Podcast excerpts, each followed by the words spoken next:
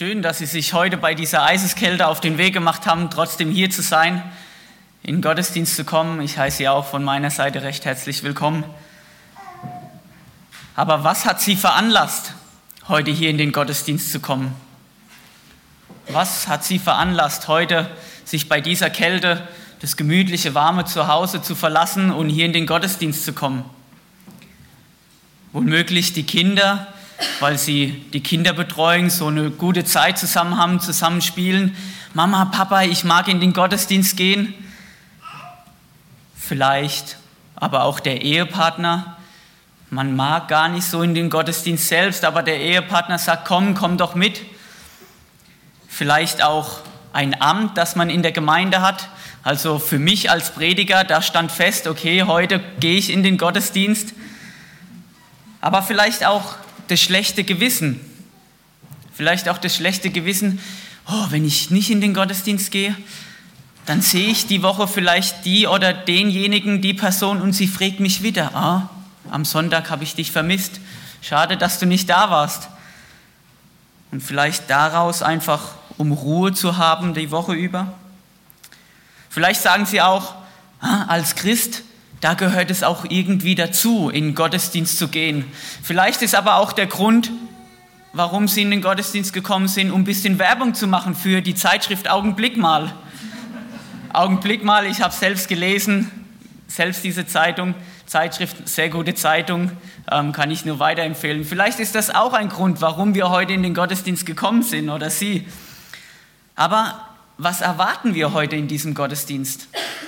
Gottesdienst vielleicht einfach nur ein Zusammenkommen aus Tradition. Ja, es gehört einfach nur so dazu. Einfach mal abschalten vom Trubel von der Woche, eine Stunde so ein bisschen runterkommen, sich so ein bisschen berieseln lassen, das Leben verlangsamen und einfach mal durchatmen. Erwartungen vielleicht auch, vielleicht haben Sie heute erwartet, dass Roland Jung hier steht und Ihnen eine gute Predigt hält. Ich muss Sie leider enttäuschen, wer es noch nicht gemerkt hat, ich bin nicht Roland. Vielleicht haben Sie erwartet, Roland Jung heute hier zu hören. Aber vielleicht haben Sie auch erwartet und sind in diesen Gottesdienst gekommen, um einen Impuls zu bekommen. Einen Impuls für diese Woche und vielleicht eine Gottesbegegnung zu haben. Und damit stellt sich die Frage, warum feiern wir Gottesdienst? Warum kommen wir jede Woche zusammen und treffen uns und feiern Gottesdienst. Ich bin mir sicher, Sie hätten bestimmt auch andere Dinge zu tun. Aber darum soll es heute gehen in diesem Gottesdienst. Warum feiern wir Gottesdienst? Und Gottesdienst, der erste Punkt, feiern wir, weil im Gottesdienst Gott gegenwärtig ist. Es gibt zwei Arten von Gottes Gegenwart. Einmal diese Gegenwart Gottes, die an allen Enden der Erde ist, die überall an den Plätzen auf der Erde Gott ist. Wir nennen es auch die generelle Gegenwart Gottesdienst. Wir kennen das, Gott ist heute hier in diesem Gottesdienst, aber er ist auch an so vielen anderen Plätzen. Er ist bei den Menschen, die krank sind, bei ihnen zu Hause. Er ist bei denen, die vielleicht gerade auf der Straße mit dem Auto unterwegs sind. Das ist die, gen die generelle oder die universelle Gegenwart Gottes. Gott ist immer da. Aber dann gibt es noch diese andere Gegenwart Gottes, diese spezielle Gegenwart Gottes. Da, wo Gott speziell an einem Ort da ist. Und Gottesdienst, wenn wir in die Bibel schauen, sehen wir, dass sich das gründet auf eine Gottesoffenbarung. Eine Offenbarung, wo Gott sich dem Menschen zu erkennen gibt, wo Gott seinen Namen offenbart. Im Alten Testament, das sehen wir das, da offenbart sich Gott dem Volk Israel oder Mose besonders und fragt, wenn ich da in dieses Ägyptenland komme, wem soll ich ihnen sagen, der du bist? Und Gott sagt, ich bin der, der ich bin. Wir lernen Gott näher kennen durch eine Gottesoffenbarung. Und ohne Gottesoffenbarung, da findet eigentlich auch kein wahrer Gottesdienst statt.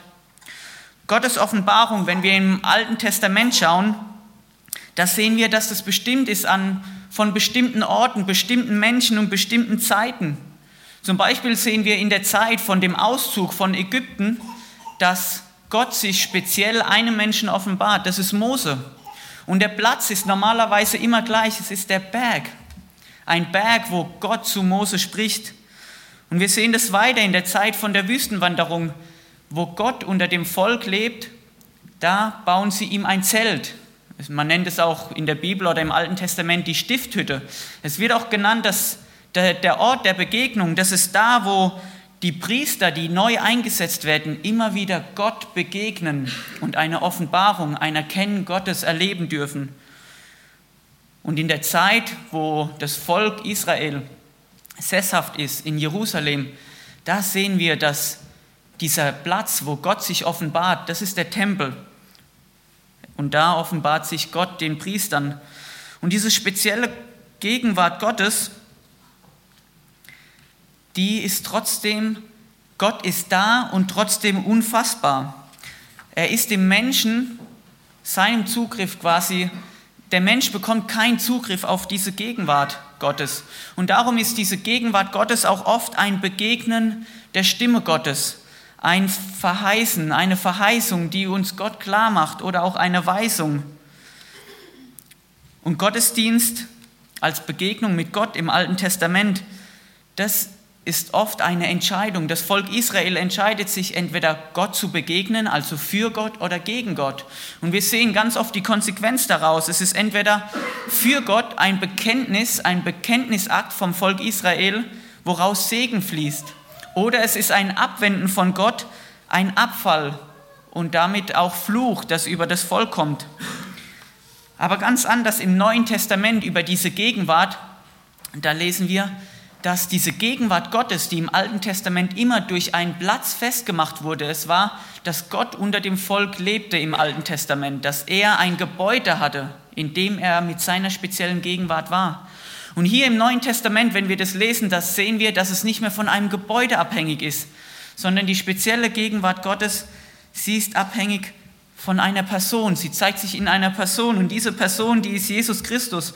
Und wir sehen das immer wieder im Neuen Testament. Da, wo Jesus Christus Menschen begegnet, da begegnet Gott auch mit seiner speziellen Gegenwart Menschen. Er schafft eine Begegnung zu Menschen, die lebensverändernd ist.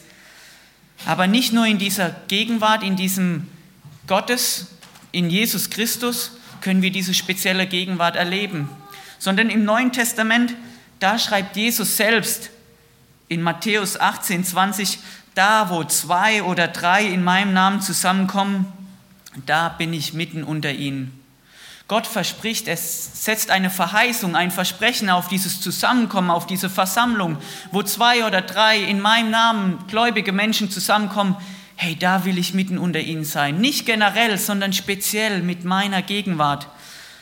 Und darum feiern wir Gottesdienst, weil Gott verheißen hat, wenn wir uns versammeln, wenn wir zusammenkommen, da bin ich mitten unter euch. Das ist ein Platz, wo Gottes Begegnung geschieht.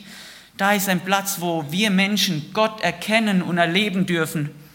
Karl Barth, ein deutscher Theologe, er sagt es mit seinen Worten so, in der Begegnung der Gläubigen, in der Auslegung eines biblischen Textes, im Singen, im Beten, im Bekennen, im Wort, in den Sakramenten, da finden wir Gottes Begegnung mit dem Heiligen, mit der Wahrheit.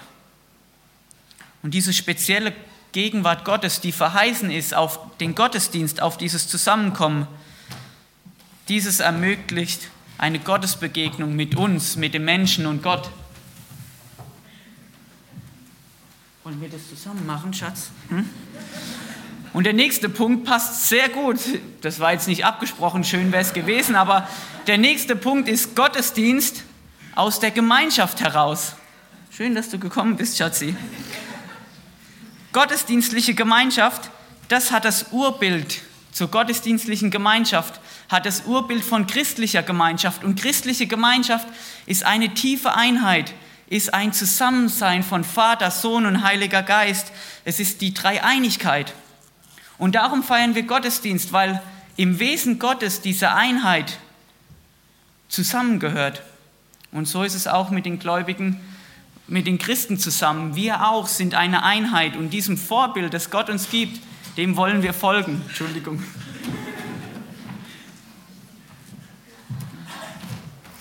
Und wenn wir Gottesdienst feiern und da spiegeln wir dieses Urbild von christlicher Gemeinschaft wieder. Der Mensch, er ist auf Beziehung angelegt, Beziehung zwischen Mensch und zwischen Gott, aber auch zwischen Mensch und Mensch. Und wenn wir Gottesdienst feiern, da leben wir diese Bestimmung aus, die Gott uns gegeben hat. Wir leben diese Bestimmung aus, unsere Beziehung auszuleben zwischen Mensch und Gott, aber auch zwischen Mensch und Mensch. Und diese Gemeinschaft, wie sieht die aus von den Gläubigen? Im Alten Testament, wenn wir da wieder hineinsehen, da sehen wir, dass diese Gemeinschaft eigentlich automatisch geschieht. Diese Gemeinschaft der Gläubigen ist eigentlich schon vorprogrammiert, könnte man sagen, denn das Volk Gottes, das auserwählte Volk, das war das Volk Israel. Und wir haben davor gehört, dass Gott einen speziellen Platz hatte, in dem er unter diesem Volk wohnte. Und somit war Gottesdienst im Alten Testament immer da, wo einfach nur das Volk Gottes zusammenkommt. Sie lebten zusammen, Gott lebte unter ihnen, wenn sie sich versammelt hatten, das war Gottesdienst, weil Gott mitten unter dem Volk lebt. Im Neuen Testament sieht es anders aus. Im Neuen Testament, da geschieht immer Gottesdienst, wo die Menschen, die Nachfolger Jesus sich versammeln. Und da ist es nicht mehr beschränkt auf nur ein Volk, nicht mehr nur auf die Juden, sondern Juden und Heiden. Wenn die zusammenkommen, bewusst Gemeinschaft haben, die, die Jesus nachfolgen, da geschieht Gottesdienst. Und ich habe mich gefragt, was macht Gottesdienst eigentlich aus? Was macht diese Gemeinschaft im Gottesdienst unter Christen aus? Und jetzt kommt ein Teil, der mich sehr, sehr begeistert. In den Vorbereitungen, oh, das hat mein Herz höher schlagen lassen. Die Christen, wenn wir ins Neue Testament schauen, die ersten Christen in der Apostelgeschichte, sie haben Gottesdienst gefeiert, weil sie wussten, gemeinsam sind sie Leib Gottes. Was bedeutet es, Leib Gottes zu sein? Das bedeutet Gemeinschaft haben. Das bedeutet Brot zu brechen, sich zusammen versammeln. Und Brot brechen und Gemeinschaft haben, das war ein Zeichen des Dazugehörens. Das war das Zeichen, das die ersten Christen ausgemacht hat. Heute würde man sagen, Brotbrechen ist Abendmahl feiern. Es war ständig, wenn die Christen zusammengekommen sind, dass sie Abendmahl hatten, Brot gebrochen haben und Gemeinschaft hatten. Und diese zwei Elemente des Brotbrechens und des Versammeln, das war der Lebensstil der ersten Christen. Leib bedeutet quasi auch Gemeinschaft. Und wenn wir Leib hören und uns Leib auch als Körper vorstellen, Jesus sagt, wir sind der Leib Gottes, wir sind die Gemeinde, ist der Leib Gottes. Und Leib hat in der Natur, dass man es nicht trennen kann. Als Leib ist so, alles gehört zusammen. Wenn ein Leib gesund ist, dann ist da alles dran. Das sind die Finger dran, die Fingernägel, das sind die Augen da, die Ohren, der Arm. Als Leib kann ich nicht sagen, oh, ich lege jetzt mal meinen Arm ab. Ja, oder ich lege mal einen Finger ab, den brauche ich jetzt mal nicht. Nee, als Leib, ein gesunder Leib zählt, dass alles da ist, alles ist dran. Und so war es auch in der Gemeinschaft der ersten Christen. Im Zusammenkommen, im bewussten Zusammenkommen wusste man, wir alle sind Leib Gottes. Und die Betonung liegt hier auf alle. Wenn sich jemand der Gemeinschaft unterzogen hatte, dann war dieser Leib nicht mehr vollständig. Dann war es nicht mehr dieser gesunde Leib. Und darum war auch immer Leib Gottes mit einer Verpflichtung verbunden, dieses Zusammensein, gesunder Leib zu sein, bewusst die Gemeinschaft zu suchen. Wir sehen, Leib bedeutet Gemeinschaft, Gemeinschaft bedeutet Brotbrechen. Und Gemeinschaft und Brotbrechen das lässt sich nicht teilen, weil das ein Zeichen dieser innigen Gemeinschaft ist. Der zweite Punkt, warum wir diese Gemeinschaft noch haben, oder was wir sehen an den ersten Christen, ist, dass sie Gemeinschaft haben, um ihre Glauben, ihre Überzeugung gemeinsam zu leben. Wir tun den Glauben gemeinsam bekennen. Für die Christen damals war es normal, ein Glaubensbekenntnis zu sprechen das zusammen zu bekennen, denn in diesem gemeinsamen Bekennen, da erfuhr man Bestätigung, da hat man Mut bekommen, hey, ich bin nicht allein unterwegs, ich bin gemeinsam zusammen mit anderen unterwegs. Und diese Bestätigung in diesem Glaubensbekenntnis sprechen, dieses gab auch Identifikation und schafft Integration. Die, die neue zusammenkommen, die neu zum Glauben kommen, wussten, hey, da gehöre ich dazu. Ich bin ein Teil davon. Gemeinschaft haben im Gottesdienst damals, das bedeutet aber auch Anteilnahme. Anteil zu nehmen, aber auch Anteil zu geben. Und das war für die Christen damals selbstverständlich. Und wie sah dieses Anteil nehmen und Anteil geben aus? Das sah so aus, dass man das private Umfeld zusammen teilt, dass die Häuser einander offen standen, dass man kommen und gehen konnte, wann man wollte. Hier in Deutschland, vielleicht nicht nur im Schwabenländle, aber wenn man da kommt und unangemeldet, uh, bei manchen, da bleibt man besser draußen, ja. Aber es ist oft so, ja, in die Gemeinschaft, die damals ausgezeichnet war, war offene Häuser zu haben. Aber auch, dass man einander Dinge teilte, dass man die Güter, die man hatte, teilte. Und jetzt hören Sie mal ganz gespannt zu, was es heißt in der Apostelgeschichte 4, 32. Wenn man das heute liest, dann schüttelt man vielleicht den Kopf. Aber für mich sehr faszinierend, ein Ausdruck der Anteilnahme. Da heißt es in Apostelgeschichte 4, 32 und die folgenden Verse. Und die Menge der Gläubigen war ein Herz und eine Seele. Und auch nicht einer sagte, dass von seinen Gütern sein eigen sei, sondern alle Dinge waren ihnen gemeinsam. Es litt auch niemand unter einem Mangel, denn die, welche Besitzer von Äckern und Häusern waren, verkauften sie und brachten den Erlös des Verkauften und legten es den Aposteln zu Füßen. Und man teilte jemand aus und man teilte jedem aus, so wie er bedürftig war. Hey, da sind Menschen hingegangen, Gläubige, haben ihre Äcker, ihre Häuser verkauft damit andere keine Not haben. So sah das Leben, diese innige Gemeinschaft aus von Anteil nehmen. Also wenn Sie jetzt Ihr Haus verkaufen wollen, dann gehen Sie bitte zum Roland, ich werde damit überfordert. Aber ein Zeichen von inniger Gemeinschaft, dieses nicht zu kurz kommen, dieses Füreinander Dasein, dieses Miteinander teilen. Und diese Gemeinschaft sehen wir, dieses Anteilnehmen war geprägt von Liebe. Und diese Liebe war die Grundlage von Gottesdienst. Wenn Liebe Grundlage von Gottesdienst ist, dieses Gemeinschaft haben, spielt es dann eine Rolle, ob wir heute im Gottesdienst zwei englische Lieder singen oder nur eins? Spielt es eine Rolle, ob wir beim Singen stehen oder sitzen? Spielt es eine Rolle, ob der Prediger eine rote, eine gelbe oder gar keine Krawatte hat? Wenn wenn die Gemeinschaft von Liebe geprägt ist, dann kann man über Dinge hinwegschauen, dem anderen zur Liebe. Und wir sehen, dass dieses Anteilnehmen auch geprägt war in der Apostelgeschichte von den ersten Christen, von Fürbitte, von einem Miteinander und Füreinander Dasein, in Freude und im Leid, für die zu beten, die vielleicht heute nicht kommen können, weil sie krank sind. Und als ich das erkannt habe, diese Gemeinschaft die das Neue Testament beschreibt, die im Gottesdienst stattgefunden hat, wie schon gesagt, da hat mein Herz angefangen zu schlagen. Und ich habe mir gewünscht, so eine Gemeinschaft zu haben. Und habe mir vorgestellt und weiter geträumt, was wäre, wenn unser Gottesdienst, unsere Gemeinschaft so aussehen würde wie damals, dass wir bewusst zusammenkommen und Leib Gottes sind, dass wir gemeinsam unsere Überzeugung ausleben dass wir einander Anteil nehmen, geben, aber auch nehmen. Lässt es auch Ihr Herz höher schlagen? Und dann dieser Aspekt, wenn Gemeinschaft und Gottesdienst so gelebt wird, dann hat es natürlich auch einen Zeugnischarakter, ein Zeugnis der Einheit. In Apostelgeschichte 2, 47, da heißt es, sie lobten Gott und waren angesehen beim ganzen Volk.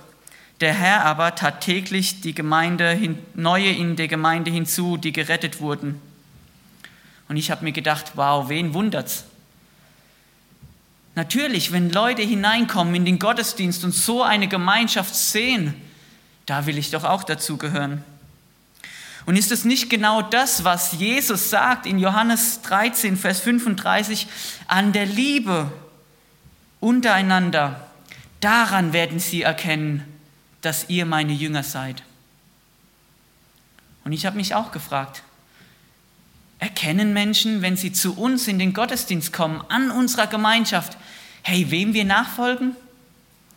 Dass wir Jesus Jünger sind, dass wir ihm nachfolgen? Erkennen Menschen an unserer Gemeinschaft, dass wir zu ihm gehören? Und der dritte Punkt, er geht nicht so lang, ich beruhige Sie. Was ist Gottesdienst eigentlich? Gottesdienst ist mehr als nur ein Event, es ist mehr als nur ein Singen von Lieder, es ist auch mehr wie nur eine Stunde Wohlfühlen, eine Stunde runterzukommen. Gottesdienst, das, da wirkt Gott immer mit einem Ziel. Und Gott hat immer den Ziel, entweder einen Auftrag zu geben, uns, das, damit wir dienen können, oder Gottesdienst als Ziel, dass wir Gott erfahren und einen Zuspruch erfahren. Und dieses Ziel, dieses kommt aus diesen zwei Kerneigenschaften von Gottesdienst. Wenn wir in die Bibel schauen, dann ist Gottesdienst immer damit verbunden, dass einmal Wort Gottes, also die Bibel aufgetan wird und ausgelegt wird.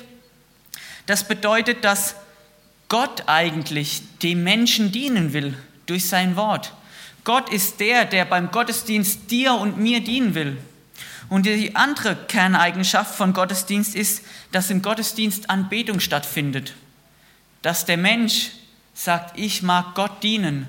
Und somit ist Gottesdienst ein Dienst einmal von Gott an den Menschen, aber auch von den Menschen an Gott. Gott ist aktiv, aber auch der Mensch ist aktiv.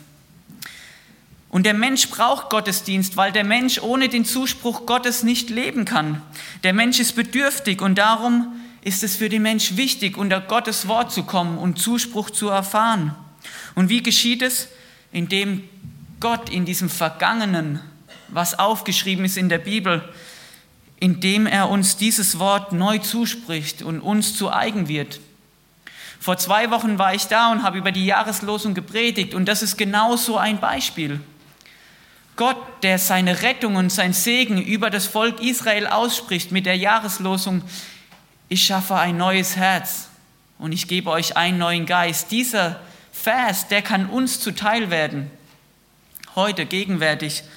Und darum Gottesdienst, weil Gott uns zusprechen will, seinen Impuls in unser Leben geben will. Aber es braucht auch diesen Anspruch, diesen Anspruch heraus, wenn dies geschieht, dieses Segen erfahren im Gottesdienst, damit wir sagen, hey, aus dieser Gnade Gottes, die ich erlebt habe, möchte ich ihm dienen. Und in diesem Dienst, da drückt sich auch Anbetung aus. Und diese Anbetung, ist immer auch ein Zeichen von der menschlichen Aktivität. Und so oft ist es doch, dass wir in den Gottesdienst kommen und denken, ich setze mich da halt jetzt mal rein und ich sehe jetzt mal, was der da vorne so sagt.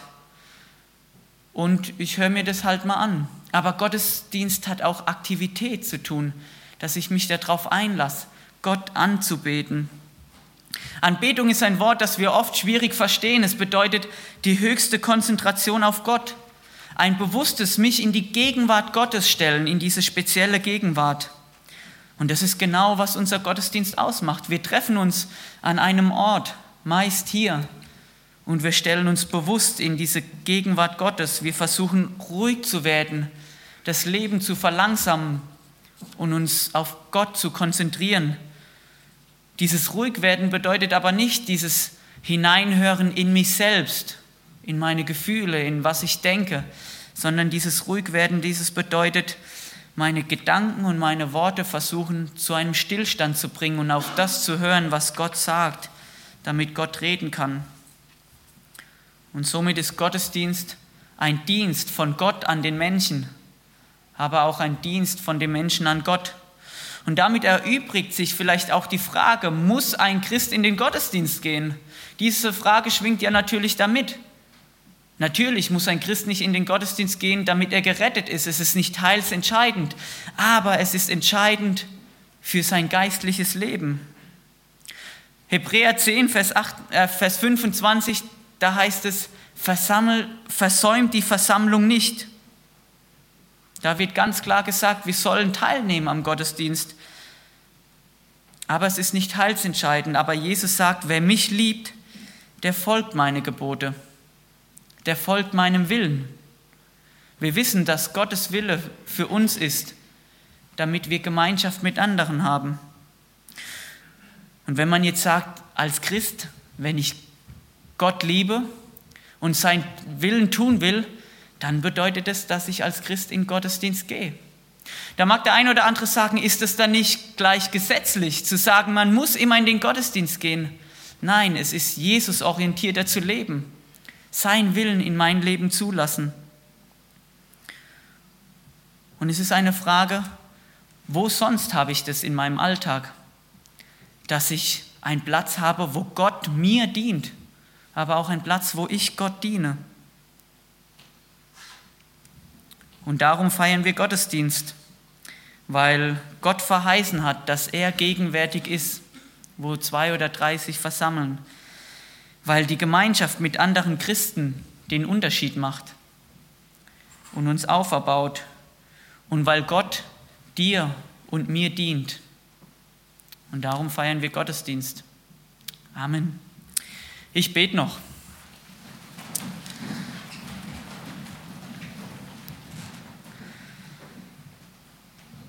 Herr Jesus Christus, danke, dass du das verheißen hast, dass du es versprochen hast, wo wir zusammenkommen, dass du mitten unter uns bist. Herr, und vielleicht war uns das noch gar nicht so bewusst, dass im Gottesdienst eigentlich du der Aktive bist, der uns dient. Und vergib, wo wir uns auf den Gottesdienst einlassen, oft nur aus Tradition. Und so geht es mir oft auch. Ich gehe dahin, weil es einfach dazugehört. Und ich bitte dich, dass du uns dieses Bewusstsein neu schenkst, wenn wir überlegen, ob wir in den Gottesdienst gehen oder nicht. Oder wenn wir hier sind, damit wir diese Erwartung haben, hey, dass du neu Impuls in unser Leben schenkst, dass wir diese Gottesoffenbarung haben dürfen und dich besser kennenlernen. Ich bitte dich, dass du das schenkst im Gottesdienst, wenn wir hier zusammenkommen, so wie du es versprochen hast. Herr, danke für dein Wort, wo wir nachlesen dürfen, warum wir uns versammeln. Herr, und der Grund bist du, weil du uns deine Gnade erwiesen hast in unserem Leben, weil du ja in unser Leben immer wieder neu hineinsprichst und weil du uns errettet hast. Und darum feiern wir, weil Gott uns liebt, darum feiern wir. Amen.